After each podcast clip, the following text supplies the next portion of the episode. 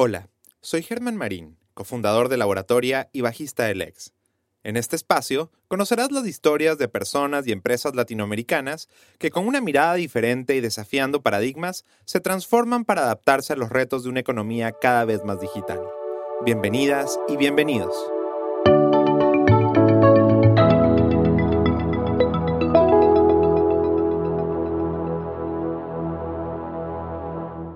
Si abrimos el diccionario y buscamos la palabra curioso, una de las definiciones que aparece es inclinado a aprender lo que no conoce.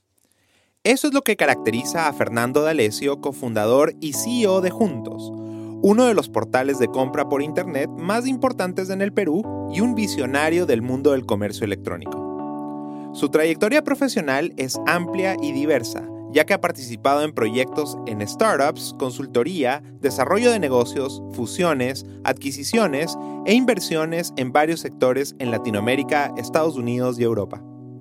La curiosidad ha llevado a Fernando por varios países del mundo. Desde niño, tuvo la oportunidad de conocer otras culturas para ver y entender cómo se comportan e interactúan otras sociedades. Su historia nos demuestra el poder de acumular experiencias y cómo encontrar en ellas el potencial para crear ideas con alto potencial. Nací en el Callao, en Perú, eh, en 1973. Eh, mi padre en ese entonces estaba en la Marina. Él llegó a ser almirante, estuvo 40 años. Pero él siempre había valorado mucho la educación, el deporte, bueno, en parte por la formación de la Marina que tuvo, ¿no? Y, y lo otro es también que la Marina pues eh, no se caracteriza por pagar buenos sueldos, entonces obviamente él tenía que trabajar en las noches como profesor de maestrías eh, para darnos una buena educación, ¿no? Y siempre incultarnos pues que hay que trabajar duro, que ser honrado, íntegro. Eh. Y la verdad que, mm, o sea, tuvimos suerte también de viajar mucho, porque a los cinco lo mandan a mi papá, a mi padre a Francia. Y viví un año en París y un año en Lorient. Yo creo que eso ayudó mucho a marcar cómo veo las cosas también, ¿no? Porque como que empiezas a ver las cosas diferentes, ¿no? Si estás en un país, en una ciudad y no te mueves, vives ahí toda tu vida, pues estás mucho más limitado. Y el segundo idioma que aprendí fue el francés. Pero cuando regresé a los siete, dos años después, eh, fui a un, colegio, a un colegio británico aquí en el, en el Perú y así tuve la oportunidad a los 12 años, lo mandaron al, al Naval War College en Newport, Rhode Island, en Estados Unidos, y viví un año ahí. La influencia de las experiencias que vivió Fernando junto a sus padres fueron creando una capacidad importante en él para adaptarse a diferentes situaciones. En la universidad, esto lo marcó de manera positiva, pues esa capacidad de adaptación le permitió estudiar y trabajar a la vez. Como si esto fuera poco, las oportunidades laborales que encontró en la universidad le dieron una plataforma para trabajar en una de las industrias más competitivas que hay en el planeta. Terminé el, colegio, me fui a estudiar economía, estudio, economía aquí en la Universidad del Pacífico. Eh, eh, y siempre tuve esa curiosidad de aprender más de lo que aprendí, o sea, de lo que hacía. Una cosa es la teoría, los cursos, los profesores, y otra cosa es lo que aprendes en, la cancha, ¿no? En el mundo real, ¿no? Cuando terminé mi primera práctica, yo me, me propuse que quería seguir trabajando. Y, y, recuerdo que mis padres me decían, no, porque vas a descuidar los estudios. Eh, yo le dije, no, no, yo quiero trabajar. Y, y, trabajé, trabajé. Y es más, le dedicaba yo probablemente dos tercios de mi tiempo a, a trabajar y un tercio a, a la universidad. Y sorprendentemente me iba mejor en la universidad. Ahí estuve dos años, eh, seis meses antes de graduarme me invitan a, hacer, a meterme a la parte de research, de investigación de empresas que están listadas en bolsa y estuve un año en, bueno, analizando empresas listadas en bolsas en el Perú y ahí es que me meto al mundo financiero y ahí estuve 12 años de mi vida. El mundo de la bolsa de valores de inversión fue una suerte de puente hacia el emprendimiento para Fernando. En este espacio tendrá acceso a aprender de un gran mentor que lo impulsará a pensar que las nuevas ideas son imprescindibles en los negocios y que la disciplina y el esfuerzo son dos elementos clave para lograr sus metas en lo laboral y personal. me pasé primero en bolsa y de ahí me metí a banca de inversión. Y en banca de inversión estuve inicialmente en un banco británico muy fuerte en, en, Asia sobre todo. Entonces ahí estuve cinco años, ¿no? Y el, y el, el trabajo es interesante porque no solamente era cubrir Perú, sino empecé a viajar mucho a Colombia. Es más, viajaba todas las semanas a Colombia. Y tenía un jefe muy bueno, la verdad. Un jefe que era australiano, pero había sido criado en, Inglaterra. Y me dijo algo que hasta el día de hoy se me quedó grabado, ¿no? Yo en esa época era un analista, o una persona súper junior, ¿no? Y me dice, mira, Fernando, no interesa la posición que uno tenga en una empresa, pero si todo el mundo trae ideas, vamos a tener más negocios, vamos a ganar más plata, vamos a poder subir el sueldo, ganar un bono a fin de año. Y ahí yo empecé, yo creo que a ser un intrapreneur, de cierta manera, ¿no? Porque el analista generalmente hace cosas muy operativas, ¿no? Eh, y, yo empecé a pensar y dije, mira, así como los managing directors, pues los jefes están trayendo negocios, nuevos clientes, yo voy a hacer lo mismo. y nunca nadie me lo dijo, simplemente fue ese comentario de cierta manera me marcó y yo dije, mira, yo voy a traer ideas, porque al final si traigo esas ideas, pues voy a estar más ocupado y de repente me sueldo en el sueldo, me gano muy buen bono a fin de año. Y la verdad que eh, aprendí muchísimo. Después de tres años me dicen, oye Fernando, estamos contentos contigo, eh, creo que sería bueno para tu eh, career development, eh, quizás irte a una oficina más grande, ¿no? Y me dijo, ¿qué te interesa? Yo le dije, Nueva York. y no le mencioné más el tema, me dice, ya, voy a, voy a verlo internamente y como a los dos, tres meses me dice, oye Fernando, mira, sé que hemos hablado de este tema y no hablamos nunca más del tema, y no se lo mencioné, ¿no? Eh, me dice, se ha abierto una posición en Londres, ¿te interesa? Y dije, es que ni siquiera lo pensé dos segundos. Dije, sí. Los que hemos conocido a personas que han trabajado en banca de inversión, sabemos y entendemos lo duro que puede ser trabajar en esta industria. A veces nos dejamos llevar por esta percepción negativa y dura que hay sobre el desgaste que se puede tener en este tipo de trabajos, pero no siempre enfocamos nuestro entendimiento en lo poderoso de formarse en este entorno. Fernando encontrará en la banca de inversión un estilo de vida que lo ayudará a aprovechar su día al máximo y de esa manera utilizar todo su potencial para lograr sus objetivos. Yo creo que en todo trabajo depende mucho del equipo con el que trabajas, ¿no? Tanto, tus jefes como tus, tus pares o incluso tus, inmediatamente superiores. Entonces yo creo que banca inversión te da una buena disciplina de, cómo trabajar, ¿no? Y si tienes una fecha límite para entregar algo, pues lo cumples, no hay de que me enfermé o, mi mamá se enfermó, o sea, no, no hay excusas. Y sobre todo porque cuando tienes que hacer algo no es que es generalmente de un día para otro, de, varias semanas, tienes varias semanas de planificación, meses incluso, ¿no? Entonces, si te, planificaste mal y esperaste todo para el último minuto, pues si tienes que trasnochar un par de noches, pues te lo tienes que hacer, ¿no? Pero llegó a un límite después de 12 años, a mucha gente se demora, se demora menos incluso, ¿no? Pero eh, al final es un consultor financiero. En Nueva York, pues, en banca inversión, en un día donde no tuviste mucho trabajo, sales a medianoche. Lo normal es que te quedes pues a las 3, 4 de la mañana y a las 9 de la mañana del día siguiente tienes que estar en la oficina de nuevo, ¿no? Entonces es un trabajo bastante demandante, pero lo bueno es que yo siento que lo hice cuando era joven, vivía solo, no tenía compromisos, o sea, manejas tu tiempo como quieres y aprendes mucho, ¿no? Y, te vuelve un poco más disciplinado en, avanzar rápido, cumpliendo las metas, etcétera, ¿no? Entonces, eh, tuve la suerte de estar tanto en Latinoamérica como en Londres y Nueva York y vi los diferentes escenarios, ¿no? Fernando de a poco entiende que el camino profesional que busca no está en las grandes corporaciones o en la banca de inversión, sino más bien en el mundo del emprendimiento. A pesar de esa sensación, él sabe que ser emprendedor tiene grandes desafíos. Por un lado, la alta probabilidad de fracasar con su idea y por otro, ser percibido como perdedor en alguno de sus entornos sociales. Bueno, ya en el 2010, también con la economía de Estados Unidos que se empieza un poco a poner dura la parte laboral, tuve suerte que me empezaron a llamar eh, headhunters, ¿no?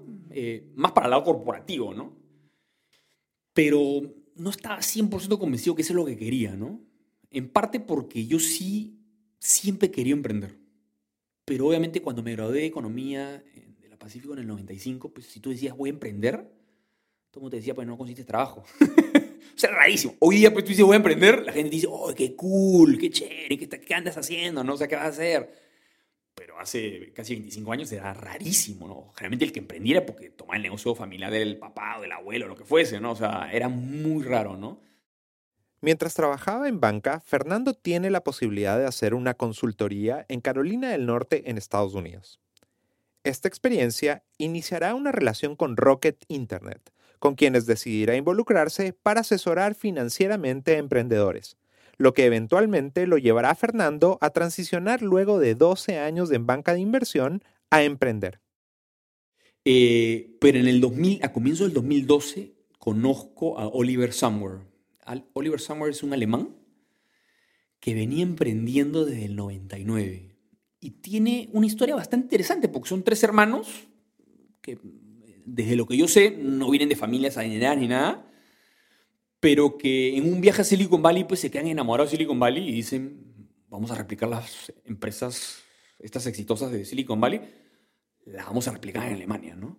Su modelo siempre fue de build, scale, sell, o sea, eh, construye, escala y vende. O sea, no tenían la intención de crear el siguiente Amazon, el siguiente eBay, el siguiente Google, sino era su modelo era, encontraron la receta básicamente de cómo hacer plata con no mucho esfuerzo, ¿no? Empezaron a tener un track record muy bueno y lo que ellos, y es un poco la visión que decía el anglosajón, ¿no? Estos tipos decidieron ya no solamente estar en Europa, sino estar en todo el mundo. Entonces, en el 2007-2008 crean un vehículo de inversión que se llama Rocket Internet. Y es lo que se llama hoy día un Venture Builder. Y esto básicamente, como ya tenían el track record, ya no solamente ponían de su plata, de su capital, sino levantaban como un fondo de inversión de Venture Capital levantada de terceros. Y deciden traer gente para que cuando armen una empresa pues en, Indonesia o armen una en África o alguien en Latinoamérica, estas sean el equipo fundador que tiene un poco de acciones y tiene su salario y se dedica 100% a ejecutar. Ellos te dan dos cosas básicamente, te dan la parte de la tecnología, la plataforma hecha y te dan el capital. Tú te dedicas 100% a ejecutar. La vida pone a Fernando ante una gran oportunidad de la mano de Rocket Internet. El destino lo regresa al Perú, pero ahora con mucha experiencia laboral ganada y con la determinación de lograr cosas que trasciendan. Entonces coincide en que ahí conozco a Oliver Summer y me dice, mira Fernando, me gustaría que te regreses a Latinoamérica y me ayudes a lanzar startups. Soto Perú, obviamente, ¿no? y ni siquiera le pregunté el sueldo, la parte de stock. No, le dije ya, me dice, mira, vamos a lanzar una startup ahorita en Nueva York, quiero que entres como un cofundador, pero apenas lancemos la, este, esta que estamos ya... no me dijo que ni siquiera qué, ¿eh? lo que vamos a lanzar ahorita en, en varios países en Latinoamérica, creo que te regreses. Cofundar una empresa le permitirá a Fernando escalar en Rocket Internet. Su buen desempeño le comprará la oportunidad de liderar uno de los proyectos más ambiciosos de esta incubadora de empresas.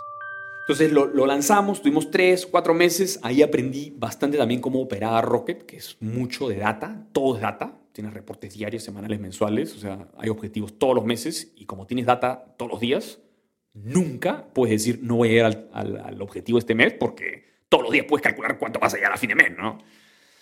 Y, fue una muy buena educación de cómo enfocarse en ejecutar. Y, y ahí es cuando me dicen, mira, en que fue abril, me dicen, vamos a lanzar el modelo de Amazon en Latinoamérica, quiero que te regreses. Antes de continuar con nuestra historia, un mensaje de nuestros patrocinadores. Competir en la economía digital es un gran reto para el mundo empresarial. Los negocios requieren desarrollar en sus colaboradores las habilidades del futuro Competencias que se basan en el pensamiento crítico, aprender a aprender y tener una mentalidad de crecimiento marcan una gran diferencia entre ganar y perder en un mundo cada vez más competitivo. En Laboratoria, durante estos tres últimos años, hemos trabajado con más de 50 empresas en más de 15 industrias diferentes, permitiéndonos cambiar la mentalidad de los líderes empresariales para preparar a su talento. Si quieres aprender más de nuestro programa para empresas, conéctate a nosotros a través de empresas.laboratoria.la.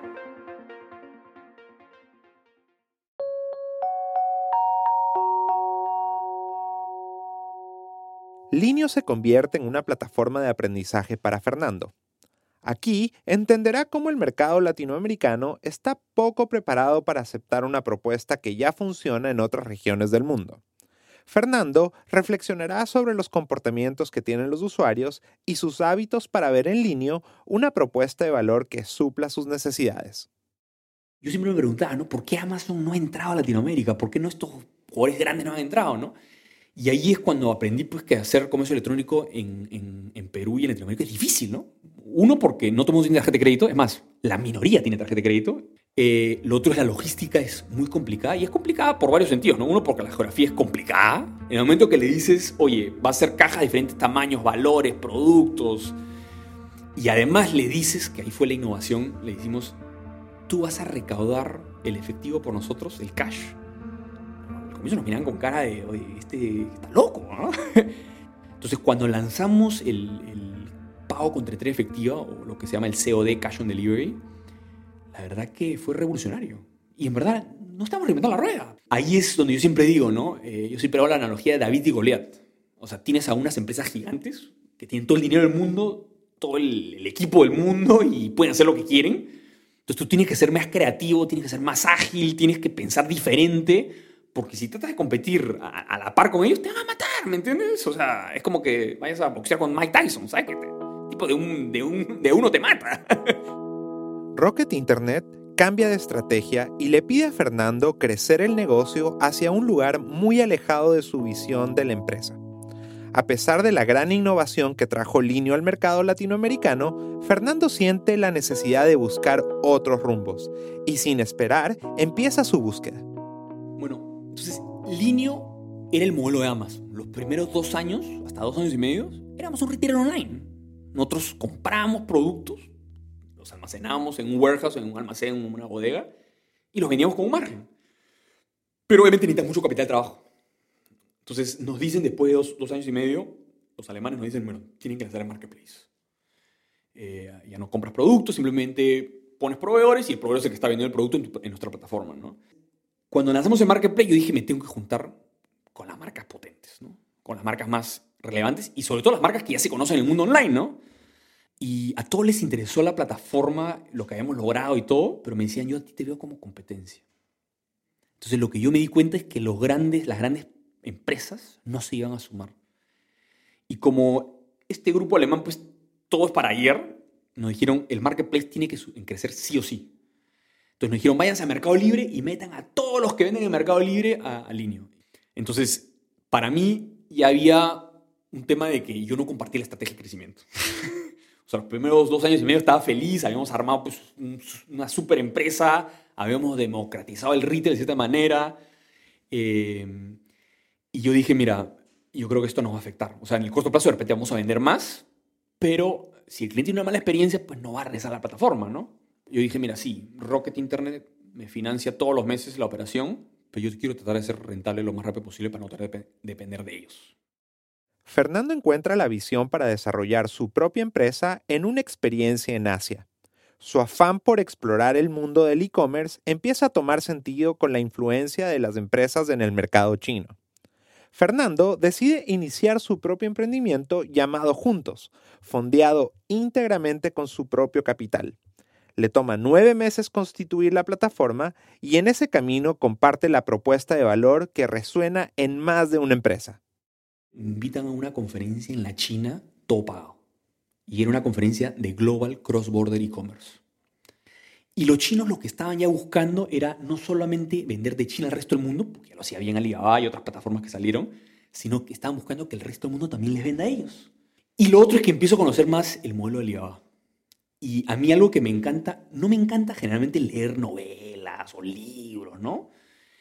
Pero me encanta leer eh, artículos, casos de éxito, eh, los prospectos de cuando listan en bolsa o los reportes anuales o trimestrales de las bolsas que están listas, las empresas que están listas en bolsa, ¿no? Entonces, yo algo que sí hice en esos tres meses es, me empecé a leer, ya había leído algo, pero me empecé a leer todo lo que había de Amazon, de Alibaba, de eBay y de Mercado Libre, que son cuatro empresas públicas y hay muchísima información. Reportes trimestrales y anuales, reportes de research de bancos, casos de Harvard. Entonces me leí mucho y sobre todo más de Alibaba, porque me gustó tanto el modelo de negocio que dije, esto es lo que yo tengo que traer de América. ¿no? Y Alibaba, mucha gente piensa que es alibaba.com y AliExpress, pero no, es un conglomerado. Y hay plataformas que solo operan en China. Entonces yo lo primero que dije es, mira, AliExpress, Alibaba, no. Yo voy a agarrar esta plataforma que solo opera en China, que se llama tmall.com, que es básicamente un shopping mall, un centro comercial, pero digital. ¿Y por qué? Porque cuando vi pues que no solamente había marcas que no tenían su e-commerce y tenían su tienda en, en, sino vi pues que un Adidas, un Staples, un Toys R Us, eh, un Amazon, no, no, solo tenían su tienda online propia, sino también tenían una tienda dentro de Tmall. Yo dije, esto es. Y me puse a pensar, oye, qué raro que estos tipos tengan una tienda en, en si ya tienen pues su tienda online, ¿no? Entonces empecé a hacer la analogía con el mundo físico empecé a hacer la analogía con el mundo físico y efectivamente, pues las marcas no solamente tienen una tienda con puerta a la calle, tienen que tratar, tratar de tener muchas tiendas y no solo tiendas con puerta a la calle, sino también tiendas dentro del mall. Entonces entendí el modelo de Alibaba que al final era, un, era llevar el mundo físico al mundo online y que no solamente captaría las, las marcas que no tienen una operación de e-commerce o de comercio electrónico, sino también podías captar a las que ya tienen, simplemente le das tu segundo canal. Te conviertes más como un partner tecnológico, eso lo quieres al final, ¿no? una plataforma un software as a service. Entonces dije, este es el modelo que yo tengo que traer a Perú y de ahí expandirlo a Latinoamérica. ¿no? Y ahí fue un poco la transición de decir, mira, ahora armo ya no un Amazon, sino abro un, un Tmall, que es 100% marketplace, que al igual que un centro comercial se enfoca en abrir tiendas. Y le doy la parte tecnológica. Como ya sabía que la parte de pagos y logística eran complicadas, decidí también armar mini plataformas de marketplace, de logística y de pagos, y les doy una solución end-to-end para que una marca nunca me diga no. Crear y desarrollar una empresa tiene muchísimos retos, y como lo descubrirá Fernando, el capital y el talento humano son dos de los más grandes. Entonces, yo siempre digo, en el emprendimiento hay muchos retos, pero los dos retos más grandes es uno, capital, y dos es talento. Entonces, cuando armamos eh, juntos, las primeras personas eran todas personas que habían trabajado conmigo con Linio, ¿no? Y yo siempre digo, mira, las mejores contrataciones que hemos hecho juntos son ex Linio, pero las peores también son ex Linio. Entonces, algo que aprendimos fue que depende mucho de cuándo entraste a la empresa. Nos dimos cuenta, por ejemplo, hoy a todos los que están conmigo que son ex Linio, empezaron los primeros tres meses Linio. Entonces saben todas las etapas que se necesitan, ¿no? Desde que eres una pulga y cómo vas escalando, o sea, y, es muy diferente pues tener un super currículum, pero si al final no estás hecho para este tipo de negocio, pues no te va a ir bien, ¿no? Entonces, eh, las cabezas son todos ex pero había sí un nuevo equipo que yo no había nunca manejado, porque en línea sí manejaba todo, ¿no? Comercial, marketing, servicio al cliente, operaciones, eh, business intelligence, pero la tecnología venía desde Alemania. Entonces, para mí eso sí era un territorio desconocido. Entonces, empezamos a contratar y contratamos decidimos ser ahí sí no escatimar y tratar de contratar al mejor. Eh, como esposa americana, conocí a muchos expats. Y conocí un peruano que estaba casado con americana, que, que es James, y el programa de que tenía 8 años. Nunca ha estudiado, porque estudió economía incluso. Pero el programa de que tenía 8 años y siempre se ha dedicado a programar. ¿no? O sea, ni siquiera nunca ejercido economía o administración. ¿no? Y obviamente, pues cuando ya tenía el plan de armar pues, el Timol de, de Perú y Latinoamérica, al primero que tocó la puerta fue él. Le dije, mira, oye, mira, jugar esto te interesa. Y él tenía un par de, de software as a service plataformas que era su negocio propio y una era veterinaria, y otra era un sistema contable para pymes. Y le dije, mira, me interesa, pero yo sí necesito que te dediques a full a esto. O sea, no, no, yo tengo un socio para el otro negocio, lo puedo dejar y me puedo llegar a esto, ¿no? Entonces, lo que hacíamos era, yo entrevistaba y se sentía que había una especie de fit, que tenía pues hambre, o sea, lo veía con buena actitud pues lo pasaba a James para que lo pruebe técnicamente porque ese es territorio desconocido para mí, ¿no? Y empezamos a armar la plataforma, como te decía, las noches, fines de semana. Y en esa época además teníamos suerte porque los Starbucks, todos eran la misma clave para todos los Starbucks y era gratis.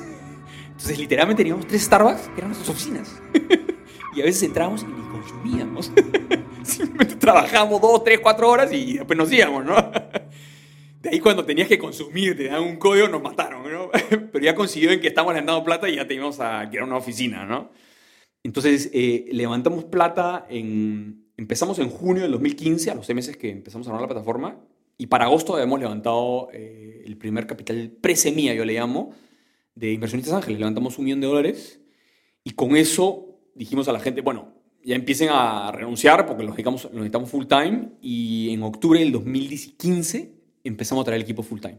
Seis meses después, que ya teníamos a la gente full time, lanzamos el MVP. o sea, el producto mínimo viable, y lanzamos solo con Friends and Family, ¿no? Teníamos ya la plataforma armada, teníamos, me acuerdo si eran 20, 30 tiendas, y le dijimos tanto a las tiendas como a los Friends and Family, le dijimos, pruébalo, dame feedback. Y así estuvimos un poquito más de tres meses. Y nos pusimos como deadline es, en el momento que llegamos a 100 tiendas, lanzamos al público. Dicen que la curiosidad mató al gato. Nada más falso. Fernando es un claro ejemplo de cómo la curiosidad te puede llevar a descubrir caminos increíbles en la vida. Por supuesto, a eso hay que sumarle la disciplina, el esfuerzo y la consistencia. Me encanta cómo en esta historia es evidente cómo la familia de Fernando ha influenciado en su formación, en especial con las experiencias de vivir fuera del Perú, pues siento que eso le dio a Fernando muchísimas herramientas personales para empatizar con su entorno y de esa manera tomar lo mejor de él para su propio crecimiento.